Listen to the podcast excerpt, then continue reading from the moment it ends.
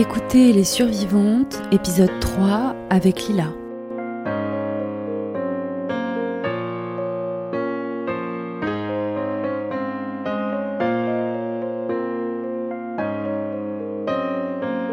Je m'appelle Lila, j'ai 33 ans.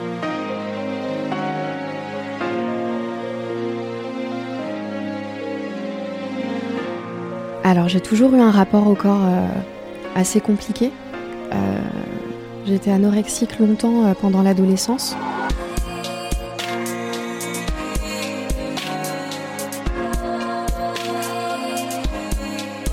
J'étais aménorée, euh, c'est-à-dire que j'ai mes règles qui ont disparu pendant des années.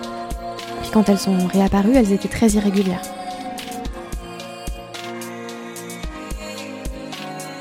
En fait, je pense que j'ai toujours fait du mal à mon corps euh, jusqu'à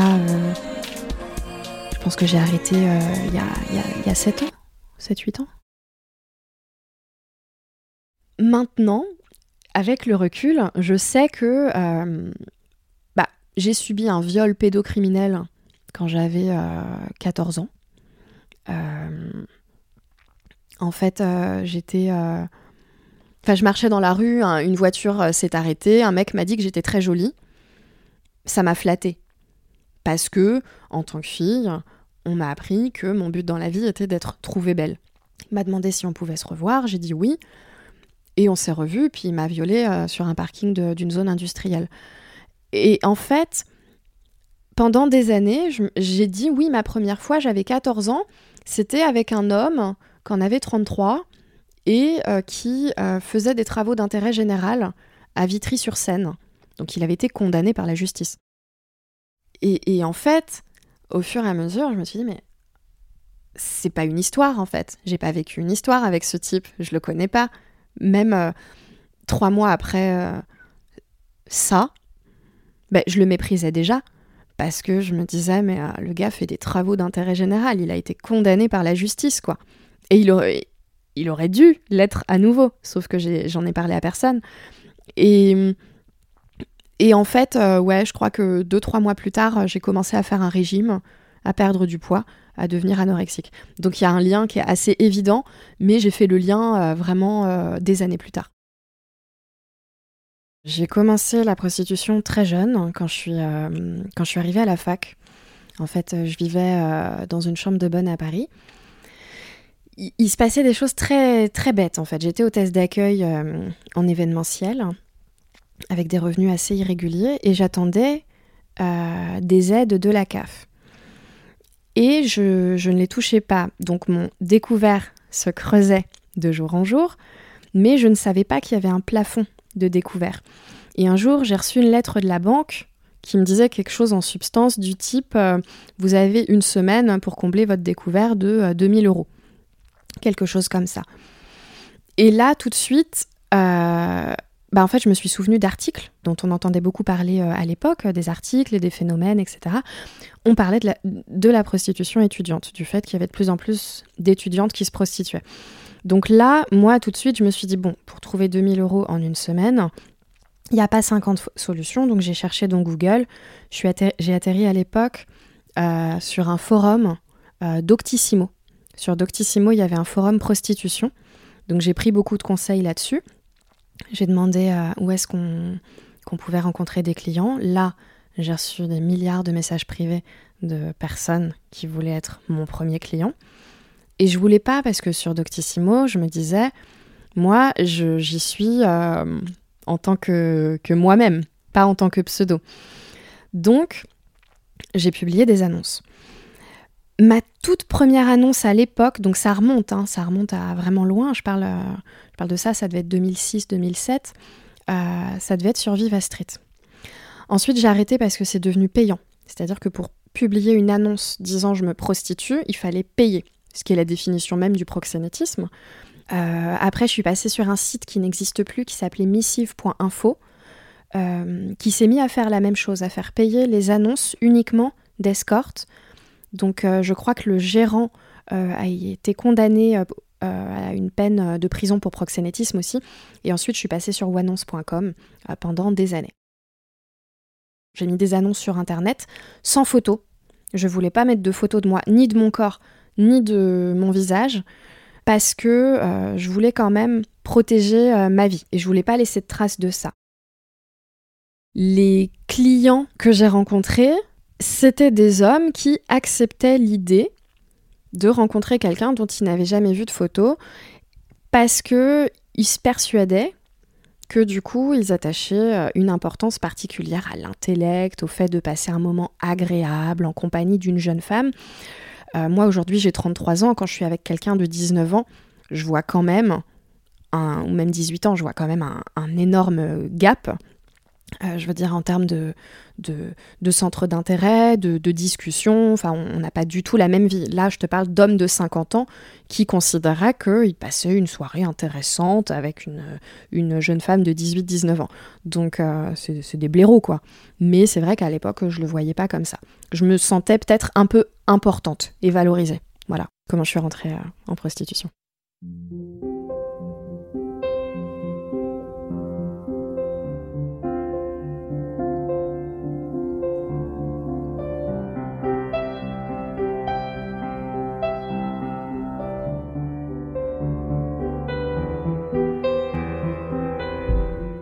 Alors le premier, c'était pas le plus traumatisant.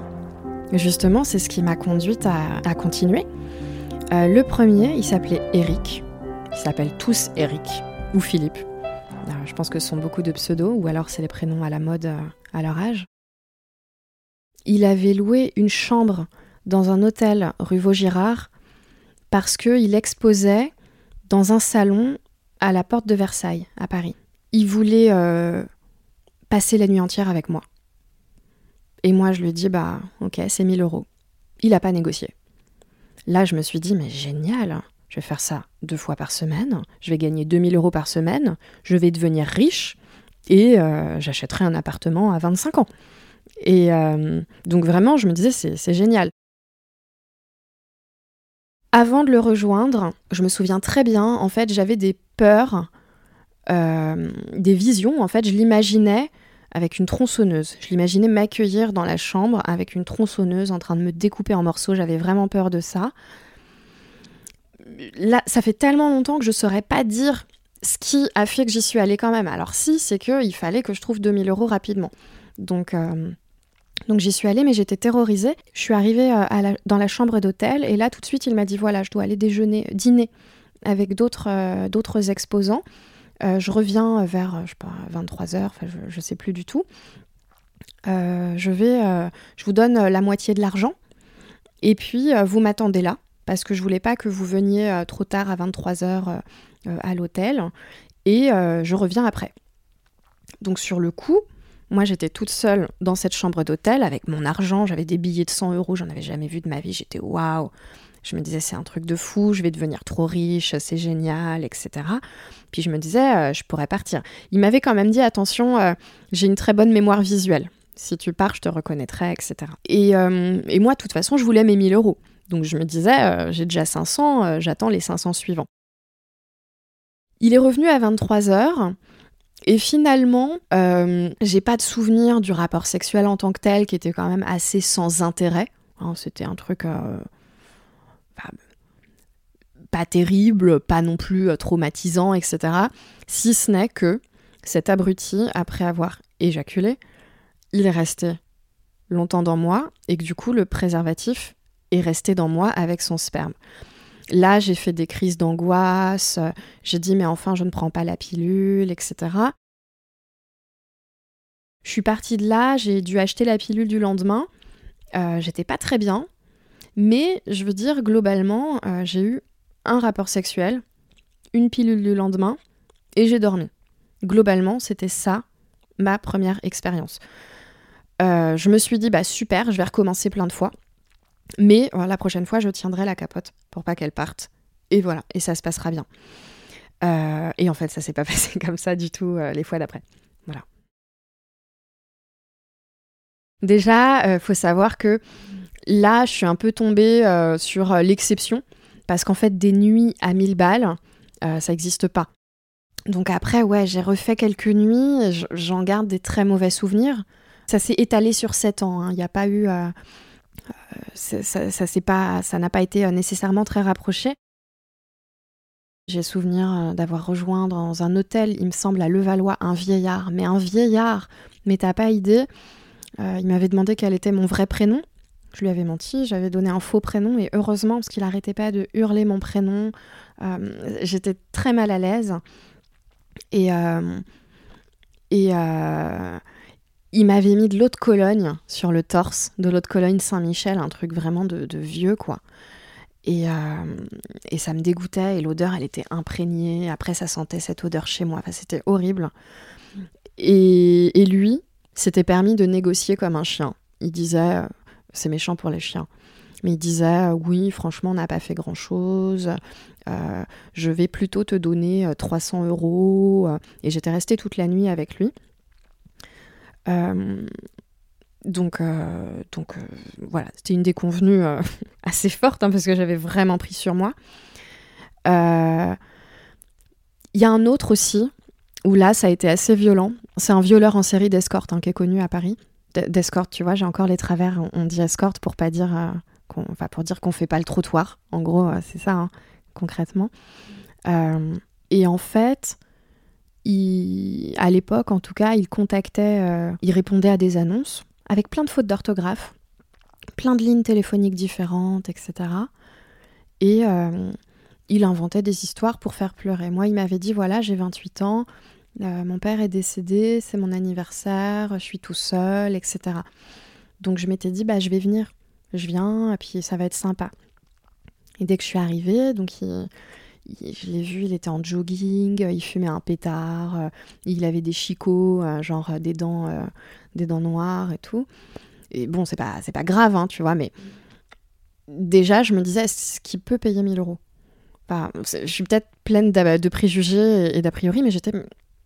C'est bizarre, son appartement en bordel, comme t'as pas idée. Je, je, le sens pas trop, mais pourquoi pas il m'a proposé des pétards, moi je fumais pas du tout, je fume toujours pas d'ailleurs. Donc, euh, donc voilà. Par contre, il m'a saoulé. Et c'est vrai que je buvais pas souvent. Et puis, euh, il a été assez violent physiquement. Je sais pas s'il avait pris du Viagra. Enfin, il y avait un truc, quoi, tu vois. Genre, je veux dire, il, débandait pas, il s'arrêtait pas. Et ça a duré, euh, je sais pas, 7 heures. Et, et, il recommençait tout le temps. Et au bout de 7 heures, je lui ai dit, bah, je suis fatiguée, j'aimerais bien rentrer chez moi. Il me dit, ouais, ouais, c'est ça, tu peux te casser. Puis il s'allonge dans son lit euh, et voilà. Donc je me lève, je m'habille, puis je fais mais euh, est-ce que par hasard euh, tu accepterais de me payer Voilà, je veux pas trop te déranger. Et là il me fait ah, il souffle, il souffle, il se lève et il fouille dans un sac et il sort un chèque. Puis là j'étais mais je veux pas de chèque. puis il dit ah non mais j'ai que ça, etc. Et, c'est un chèque de 100 euros. J'étais alors c'est pas le montant. Euh, puis il m'a dit ah oui mais moi j'ai que ça, etc. Donc j'ai bien senti le traquenard que j'étais en pleine nuit chez un mec que je connais pas à l'autre bout de Paris avec un chèque. Et je lui dis par contre moi je rentre en taxi, euh, il me faut du cash pour le taxi. Et donc j'ai quand même réussi à lui soutirer du cash pour payer le taxi. Et je suis rentrée chez moi. Le lendemain, j'avais un mauvais pressentiment, mais j'ai encaissé le chèque parce que il y avait le même nom de famille que sur la boîte aux lettres. Euh, et euh, parce que c'était la, bonne adresse, la même adresse que celle à laquelle je me trouvais. Et là, ma banque m'appelle et me dit voilà, c'est un chèque qui est déclaré volé. Qu'est-ce que vous avez à déclarer? Et j'ai dit bah écoutez, euh, mince, j'ai vendu des meubles à une brocante. Et donc la banque m'a dit voilà, ça vous coûtera des frais de dossier. Donc non seulement il n'est pas encaissé, puis je sais plus, ça a dû me coûter 50 euros de frais de dossier ou quelque chose comme ça. J'ai écrit un message sur Doctissimo, parce qu'à l'époque, c'était vraiment l'endroit le, où tu pouvais euh, euh, parler de ces choses-là. Et on m'a mise en relation avec la BAC du 15e arrondissement. Euh, et visiblement un, agent de police qui enquêtait sur ce, sur ce type et qui m'a dit il est connu, il fait ça tout le temps. Vous avez bien réagi parce que des femmes qui ont pu contester, il les a séquestrées, il les a menacées, il euh, y en a parfois, il les paye en liquide et puis pendant qu'elle s'habille, il reprend les billets dans leur sac. Il y en a, il les paye en faux billets. Euh, donc voilà, finalement, vous, vous, êtes un peu chanceuse parmi ces victimes, mais il euh, faudrait que l'une de vous accepte de déposer une plainte sous sa vraie identité parce que Enfin, en gros, il faut, quand même qu'on ait des éléments tangibles. Et là, moi, j'ai que des, des, très jeunes femmes qui sont toutes un peu en rupture familiale, qui le cachent à leur entourage et qui, du coup, ne veulent pas déposer plainte. Et j'ai dit non, je veux pas déposer plainte, je veux pas que vous ayez mon nom. Euh, je veux pas qu'il y ait un document euh, qui associe euh, prostitution et mon nom, donc je déposerai pas plainte. Et suite à ça, ce type m'a quand même envoyé des mails et des textos pour me menacer parce que j'avais écrit ce message sur Doctissimo. Enfin, tout le monde l'avait reconnu sur Doctissimo. On m'a dit ah mais classique, tu es tombé sur. J'étais oui, c'est le nom, euh, le nom qui apparaît sur le chèque. On m'a dit, ouais, c'est un grand classique. Après ça, j'ai fait une forme de. Comment dire C'est pas une dépression, mais j'avais tout le temps des visions en fait. Dès que je fermais les yeux, je rêvais qu'on me crevait les yeux. Euh, dès que je sortais dans la rue, j'avais l'impression qu'on était derrière moi et qu'on allait m'agresser. Enfin, vraiment une forme de paranoïa permanente. Et suite à ça, j'ai arrêté. Euh, et je pensais que c'était définitif, mais j'ai arrêté un an. Parce qu'en fait, j'ai arrêté euh, mille fois. En sept ans, j'ai arrêté mille fois.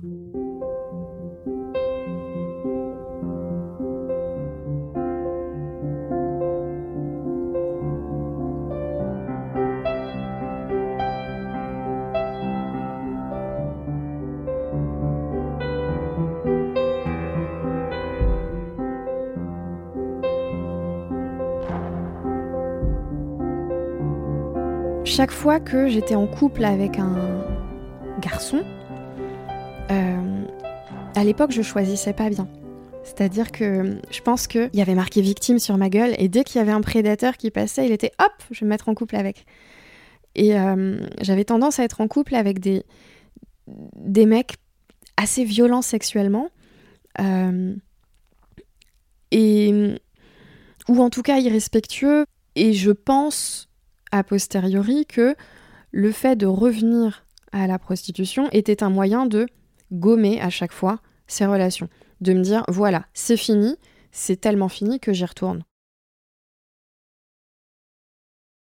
Un des types avec lesquels j'étais sortie quand j'étais étudiante, et vraiment aujourd'hui, mais aujourd'hui que je suis adulte, mère de famille, je me rends compte à quel point c'est inadmissible et intolérable, mais c'est vrai qu'à l'époque, je pensais que c'était normal de se faire maltraiter.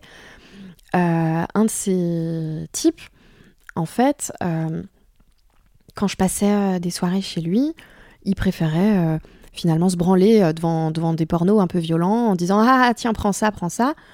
Puis moi, je le regardais en mode Mais qu'est-ce que je fous là Et je pense qu'il y avait un peu cette idée de. J'avais grandi déjà, mais comme beaucoup de filles, hein, avec l'idée que finalement, toute ma valeur réside dans le fait d'être approuvée physiquement particulièrement approuvé physiquement par des hommes.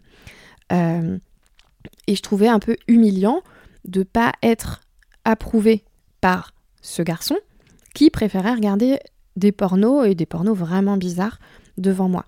Du coup, je me suis dit, bah tiens, je vais le faire. C'est moi qui vais être à la place de ces filles qui le regardent. J'ai juste envoyé euh, mail de candidature à, à, des réalisateurs que je connaissais pas. Et euh, j'ai pas fait ça longtemps, hein, j'ai vraiment pas fait ça longtemps. Euh, c'est facile, hein, je veux dire, c'est tous des hommes vieux euh, qui manipulent ou qui, qui, qui profitent des vulnérabilités de filles très jeunes. Moi, j'ai fait que du porno pro. Donc, tu vois, tout ce qui est viol collectif, Pascal OP, etc., j'ai pas fait. J'ai pas fait. Mais ce que j'ai vu dans ce milieu, en gros, c'est deux types de personnes. Chez les hommes, déjà, ils sont tous vieux.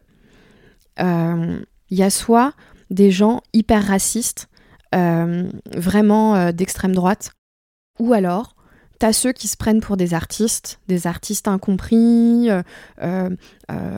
qui vont te permettre en tant que femme d'accéder à l'émancipation en t'éloignant des, dictats et des règles de bienséance que veulent imposer les bigots.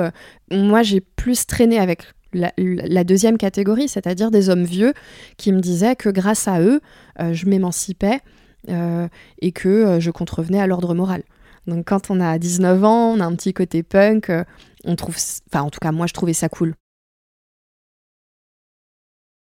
Chez les filles, c'est autre chose. Chez les filles, j'avais vu euh, franchement des femmes hyper intelligentes. Mais hyper intelligentes. Je pense que les femmes les plus intelligentes que j'ai rencontrées dans ma vie, c'est dans ce milieu-là. Très jeunes. Euh, quasiment toutes, elles ont eu des parcours de vie euh, assez chaotiques. Et ouais, c'est vraiment ça qui m'a marqué. Il y a, y a aussi une dimension slut-shaming très forte, y compris dans le porno. Il y a une, actrice, bon, je, vais utiliser ce mot, il y a une actrice une fois qui avait dit euh, Bah oui, moi je suis escorte, je gagne beaucoup plus d'argent en étant escorte qu'en étant euh, actrice. Et elle avait dit ça dans une interview et elle s'est fait slut-shamer. Euh, tous les films pour lesquels elle devait tourner, bah, elle a été déprogrammée. Et en gros, l'idée c'était qu'il fallait pas dire que tu te prostituais, alors que quasiment toutes les filles le faisaient, parce que la pornographie ça paye beaucoup moins bien, c'est quasiment, c'est carrément très mal payé. Tu cèdes tes droits pour 30 ans pour, euh, pour 200 euh, balles, quoi.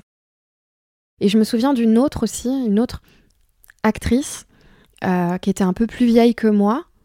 elle faisait partie des plus âgées d'ailleurs, elle avait 28 ans, hein, donc c'est pour te dire. Et elle tournait beaucoup, mais des, des choses assez trash. Et on m'avait dit, tu vois, elle, surtout, ne fais pas comme elle, parce que quand tu fais trop facilement des choses trash, après, le spectateur se lasse et les réalisateurs aussi. du coup, bah, ils veulent plus de toi parce que tu as une mauvaise image et, que tu, tu pourras jamais avoir un rôle important dans un film porno. Ça, a posteriori, la violence de cette remarque pour cette femme, c'est d'une violence, c'est d'un mépris. Euh, euh, et, voilà, elle a arrêté depuis. Hein, toutes celles qui, le faisaient, évidemment, à l'époque où, moi j'y étais, ont, arrêté. Euh, tous les hommes ont évidemment continué. J'avais l'impression que c'était même pas mon argent, puisque finalement, euh, alors j'avais jamais l'impression que ce n'était pas moi qui avait euh, ces rapports avec euh, ces hommes vieux. La plupart du temps, c'était quand même des vieux. mais, tu vois, je serrais les dents pendant, et après, c'était voile noir et je me disais, haha, tout cet argent, c'est génial, je peux en faire plein de choses. En gros, je payais des tournées, euh, euh, j'invitais mes amis, euh, j'ai beaucoup voyagé. j'ai fait des cadeaux à mes proches, beaucoup.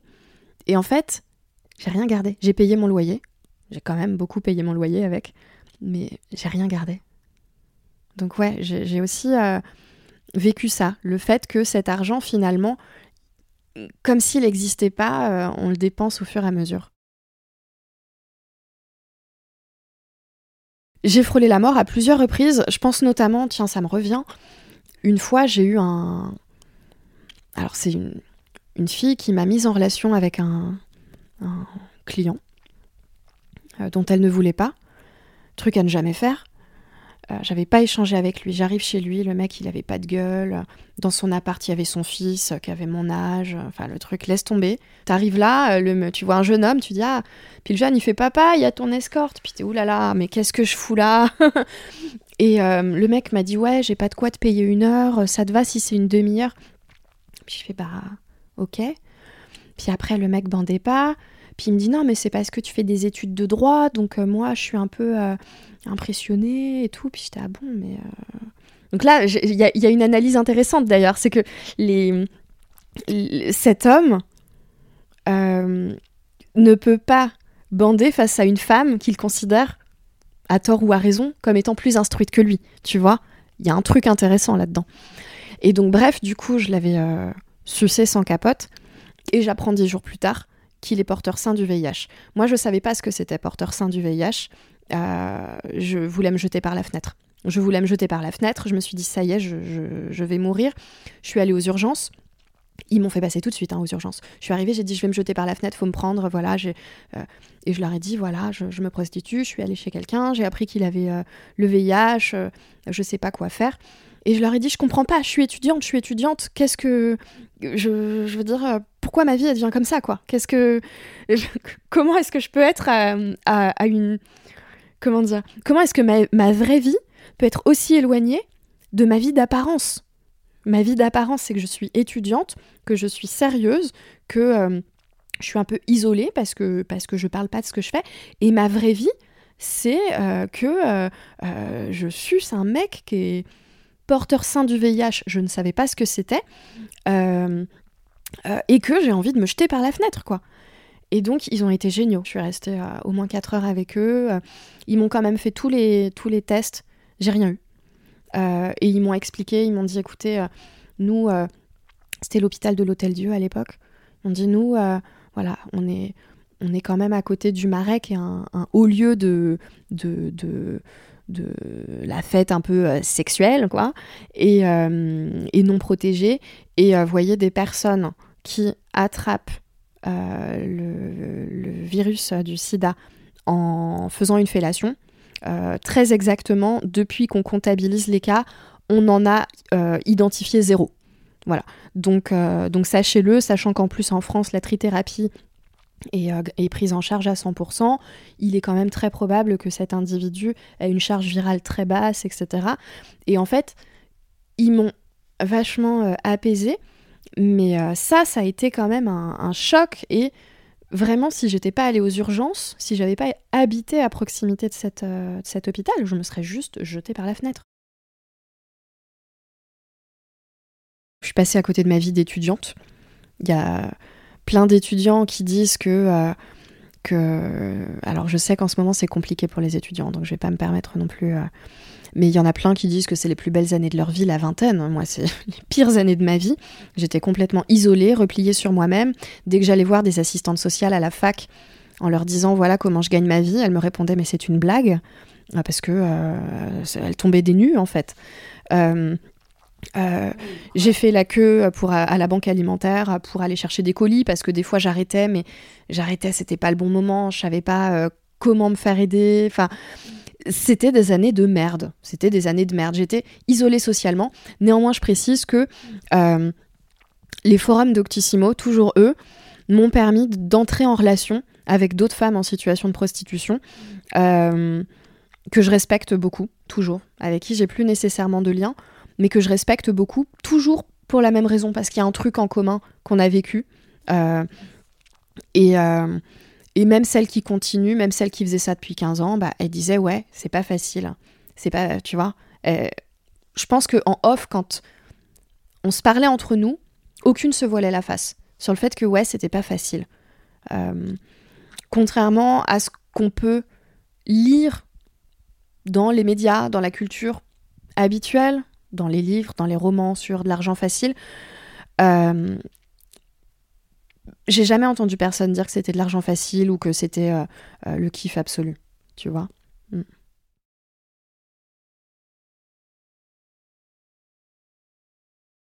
En fait, quand j'ai arrêté, j'étais à une soirée chez des amis et il y a la grande sœur de cette amie qui est venue avec ses colocs. Moi, j'étais arrivée un peu en avance et je parlais avec sa sœur et je lui disais, tu sais, je déteste les hommes, je les hais. Euh, je pense que c'est une race inférieure, je ne veux pas entendre parler d'eux. Euh, ils pensent qu'à baiser, ils pensent qu'à trahir, ils pensent qu'à mentir. Euh, plus je me tiens éloignée d'eux, mieux je me porte. Et elle m'a dit, attends, tu vas voir mes colocs, ils sont célibataires, ils sont pas mal. Et franchement, je vis avec eux au quotidien. Je te jure qu'ils sont géniaux. Puis je dis, ah non, mais moi, je suis bien toute seule. Je ne veux pas d'homme dans ma vie. Et donc, j'ai rencontré un de ses colocs. Et là, poum, le coup de cœur absolu, quoi. Le coup de cœur absolu. Et au début, je lui ai dit, euh, bah moi, je déteste les hommes. Euh, je, les déteste, je pense que c'est une sous-race, enfin voilà. Euh. Et il a rigolé, il a réfléchi, il m'a dit, ouais, je suis pas totalement en désaccord. Et j'étais, ah Et puis finalement, on a sympathisé, on s'est revus, et tout de suite, je me suis dit, j'ai envie de tenter une, euh, une, histoire avec lui. Je sais pas où on va, mais je veux tenter une histoire normale, une vie normale, et, et ne pas, euh, ne pas euh, tout gâcher avec, avec ça. Donc je vais arrêter, et on verra. Et donc là, ça fait presque 7 ans, et puis on a des enfants. Voilà. Je suis désolée, c'est pas très empowering hein, de dire j'ai arrêté en rencontrant un homme, mais je lui ai rien caché dès, le début. Euh, il n'a pas porté de jugement et surtout il n'a pas essayé de me sauver. Euh, c'est-à-dire qu'il y a quelque chose que je trouvais très détestable chez les hommes qu'il savait que je pouvais rencontrer. C'était soit sexuellement ils essayaient de me violenter parce qu'ils voulaient se prouver qu'ils avaient une bite tu vois, qu'ils étaient des hommes, euh, soit ils essayaient de me sauver absolument. Or moi je pense que tu peux pas sauver quelqu'un qui a pas envie de l'être, ça sert à rien. Euh, et voilà, en gros c'était les deux types d'hommes que je pouvais rencontrer. Et lui ça a été ni l'un ni l'autre.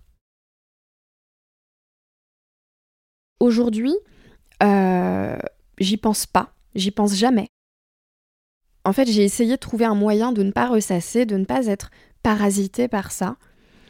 En fait, j'ai tout simplement écrit un roman qui part de mon histoire et puis qui va vers quelque chose de plus universel, c'est-à-dire je me suis un peu éloignée de ma petite histoire, euh, même si ça y ressemble quand même. C'est pas un témoignage, c'est vraiment un roman. J'ai construit des personnages qui s'inspirent de personnes que j'ai vraiment connues mais ce sont des personnages qui n'existent pas. Euh, la, personnage principale euh, n'est pas moi. Et puis, j'ai travaillé les sonorités, les rythmes. Je me suis éclatée à faire des, des, césures à l'hémistiche, des alexandrins blancs, des octosyllabes, etc. Et finalement, maintenant, c'est comme si tout ce passé était refermé dans un livre qui ne sortira sûrement jamais, mais il m'appartient plus. j'ai bien conscience du fait que c'est de la dissociation. C'est-à-dire que j'ai l'impression d'avoir inventé cette histoire en écrivant ce roman, alors que je n'ai pas inventé cette histoire, je l'ai vécue. Dans le roman que j'ai écrit, j'ai beaucoup interrogé la notion de consentement parce que euh, je me suis interrogée sur que valait mon consentement à me prostituer. Euh, est-ce qu'il avait été contraint? Est-ce qu'il avait été guidé? Et en fait, en creusant dans mon parcours, je vois que oui, mon consentement, en fait, a été euh, un peu contraint. Il y a une psychiatre qui explique très bien ce qui s'est passé. Et donc, je vais reprendre les mots de Muriel Salmona parce que quand j'ai lu le livre noir des violences sexuelles, ça a été une vraie libération pour moi. Je me suis dit, c'est pas possible. En fait, j'arrive à relier tout ce qui s'est passé dans ma vie, quoi. Il y a un mécanisme qui s'est passé dans ma tête, c'est la dissociation. Euh, pour supporter le fait qu'on nous considère comme une chose, parce qu'on n'est pas une chose. Pour le cerveau, ça n'a aucun sens d'être considéré comme une chose qu'on peut violer. Donc, euh, donc, euh, donc le, le, cerveau disjoncte et se dissocie. Et c'est un mode de fonctionnement qui est quand même ah, pas trop désagréable, parce que ça permet de, de ne pas se rendre compte et d'avoir des choses qui glissent sur nous.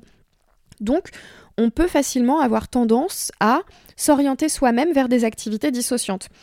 Euh, par ailleurs, quand on est dissocié, on est plus facilement la cible de prédation de d'autres personnes qui vont nous violenter. Ça explique aussi pourquoi est-ce que dans mes années étudiantes, je suis toujours tombée sur des hommes violents sexuellement. Tout le temps, tout le temps. Il y en avait un dans la pièce, il me repérait, il venait sur moi, quoi. Tout le temps, partout. Y compris au lycée, enfin vraiment tout le temps.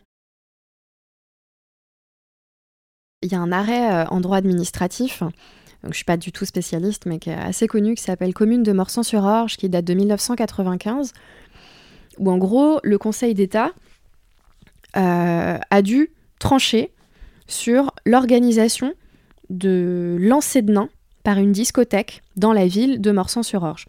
Donc le lancer de nains, c'est quoi? Ce sont des personnes euh, de petite taille qui manifestement été volontaires, euh, sans doute rémunérés. Euh, on leur mettait des protections, des casques, etc. Et puis il y avait un concours pour les jeter le plus loin possible. Le maire a voulu faire interdire cette activité, qui était organisée par une euh, discothèque. Et la discothèque s'est pourvue, enfin, a saisi le Conseil d'État pour contester l'arrêté du maire et pour dire non, non, nous, on veut continuer, on veut continuer à, faire notre activité, vous portez atteinte à notre liberté. Et euh, les nains, en l'espèce, étaient quand même volontaires. Ils disaient non, mais nous, on, on nous force pas. On veut faire ça. On veut le faire. Et pour autant, le Conseil d'État a statué et a dit que, l'arrêté du maire était légitime, qu'il fallait interdire l'activité dite du lancer de nains, euh, parce que cette activité, indépendamment du, du, consentement hein, des, des, personnes lancées, porte atteinte à leur dignité et à la dignité de la personne humaine. Voilà. Je trouve que le parallèle avec la prostitution est assez évident.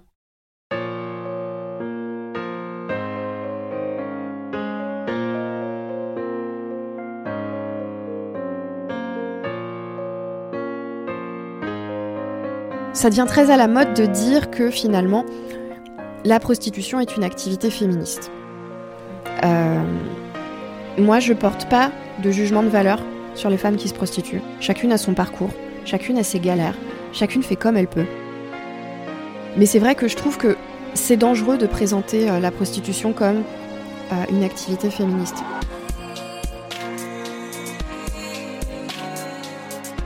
Moi, quand j'étais dans la pornographie, j'étais persuadée d'être investie dans une activité féministe aussi. Donc, je comprends cette démarche qui permet aussi de plus facilement accepter euh, ce qu'on traverse. Mais c'est hyper dangereux parce que derrière, il y a des gamines qui voient ça, qui lisent ça. J'ai été cette gamine et, euh, j'ai été manipulée comme ça.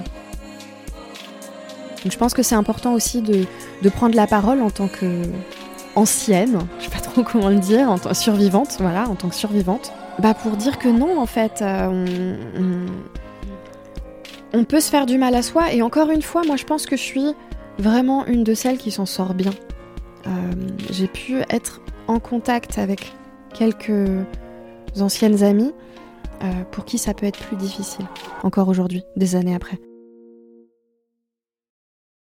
Merci infiniment à Lila pour son précieux témoignage. Je vous dis à la semaine prochaine pour un nouveau témoignage d'une survivante de la prostitution.